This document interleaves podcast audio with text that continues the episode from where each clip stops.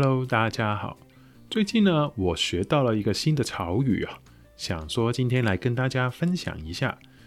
那个潮语呢，就是斜杠、斜杠青年或者斜杠人生。我一开始听到这个字呢，我一直是以为是贬义的，并就是说一些不好的，又或者是什么隐蔽青年啊，或者是不好的那种人生规划之类的。可是我最近呢，又看到更多的一些文章或者报道上面出现这个词哦，那我去搜一下了，发现呢，原来我自己也是一个斜杠人生啊，应该不是青年了。可是我追寻的一个生活或者事业的一个态度呢，的的确确就是这个斜杠人生的一个目标啊。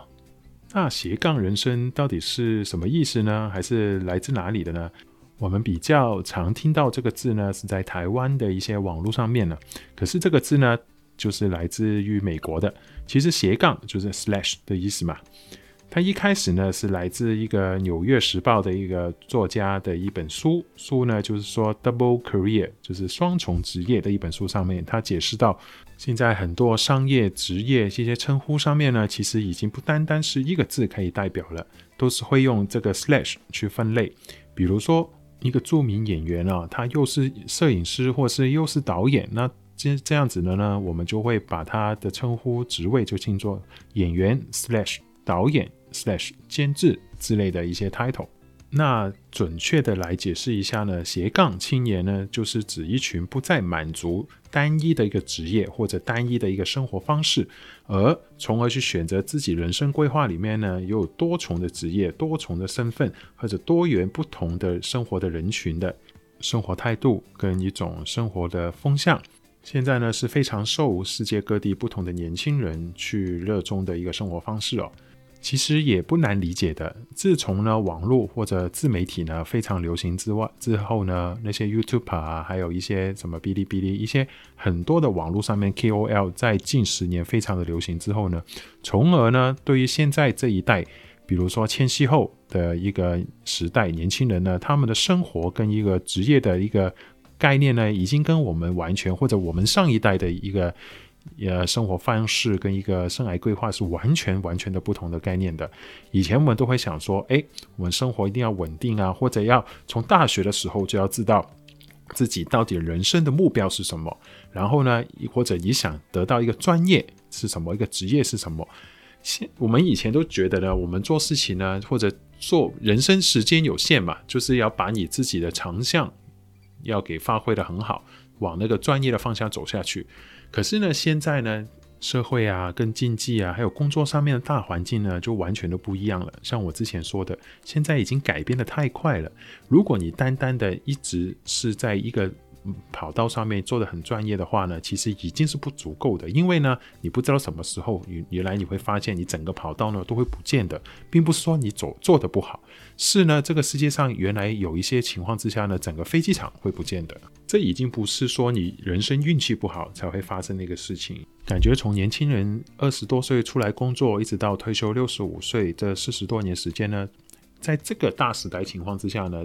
这个转变是一定会发生的。所以呢，现在年轻人呢是非常好的，他们已经知道这个事情，所以呢，已经是未雨绸缪的准备好这个改变了。比如说，你会开飞机，你要小心哦。那你要干嘛？你要学会开船，你要学会开汽车。不过呢，你感觉这样子呢，只是把你的专业才能呢做一个分散投资而已。可是真正的斜杠人生呢，在现在这个时代，他们热衷于人年轻人之中呢，其实是因为它是非常的多元，可能跟你本身的优势跟专业呢是完全没关系的。就是你不需要把一个东西做到非常 professional。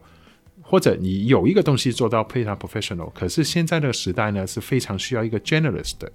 你要各方面都要做到，不需要最好，可是你要做到比人家好，你这样子的，你的人生呢才会出彩，才会有精彩的人生哦。所以呢，我是觉得呢，这个斜杠青年或者斜杠人生的规划呢，是不是说突然之间发生的，并非偶然的，是社会发展呢，或者人类的文明的到一个必然的现象。它是一个社会进步的一个体现，从而呢，让人类呢那个思想跟那个专业跟一些文化上面呢，可以得到一个完全不同跟飞跃，更就是把你原来的一个限制跟束缚完全解放掉，把你真正想要做的事情呢去实现它。其实呢，这个事情呢，以前呢是比较难实现的，因为资讯没有那么发达嘛。你的生涯或者得到的资讯或者知识呢，可能只在书本或者专业在大学中学习。现在年轻人学习的渠道实在是太多了，可能你看个 YouTube，你可以学到怎么做饭。那你可能突然之发现，你是个会计师，你现在是对做饭是非常有兴趣的。以前如果你不是跟这个大师傅可能学个三五十年的话，你可能不肯。没办法去走进那个餐饮这个行业，可是现在呢是完全不一样，因为在餐饮的行业或者叫人家做饭已经不限制于在一个餐厅里面发生了嘛。现在在网络上面各种各样的人，你可能都是都会是 KOL，你可能也是在这个某一群人里面的一个专业领域里面，你就是一个代表了。我觉得之后啊，已经不是说拿着什么 certification。或者某名牌大学的一个毕业啊，可是我觉得这种事情呢，到以后呢，已经不是一个必要，或者是一个最主要去衡量你到底有是不是在这个领域或者在这个事情上面有没有能力的一个证明啊。以后呢，去衡量一个人到底他在这个事情上面到底做得好不好，其实就是由全世界的人去去投票嘛。越多人看，越多人喜欢，越多人觉得你做得好。其实呢，这个比起以前所谓的有一群专业人士对你的才能做一个评价呢，其实之后呢，并不需要这个事情了嘛。只要你做的事情让人家看得到，那世界上面大部分的人或者有一大群人都是喜欢你这个东西的，其实还需要一些专业的评价吗？其实所有的人已经是你最好的一个评论跟一个导师的来源。当然呢，这个心态跟这个生活态度呢，是不管是青年人要去学习或者要去考虑的。其实上了年纪，even 你是快退休的人呢，其实要把这个心态呢，也要放在自己的心中，不要觉得一直想着，哎，我是这个，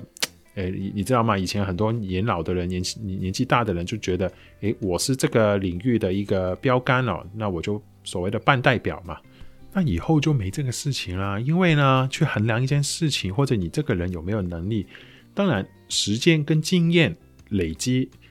时间越长，你累积的经验越多，当然对你某一个才能呢的锻炼呢是非常有用的。可是并不是以后呢，并不是最有用的。以前年纪大的人都喜欢说：“哎，我吃盐比你吃饭多。”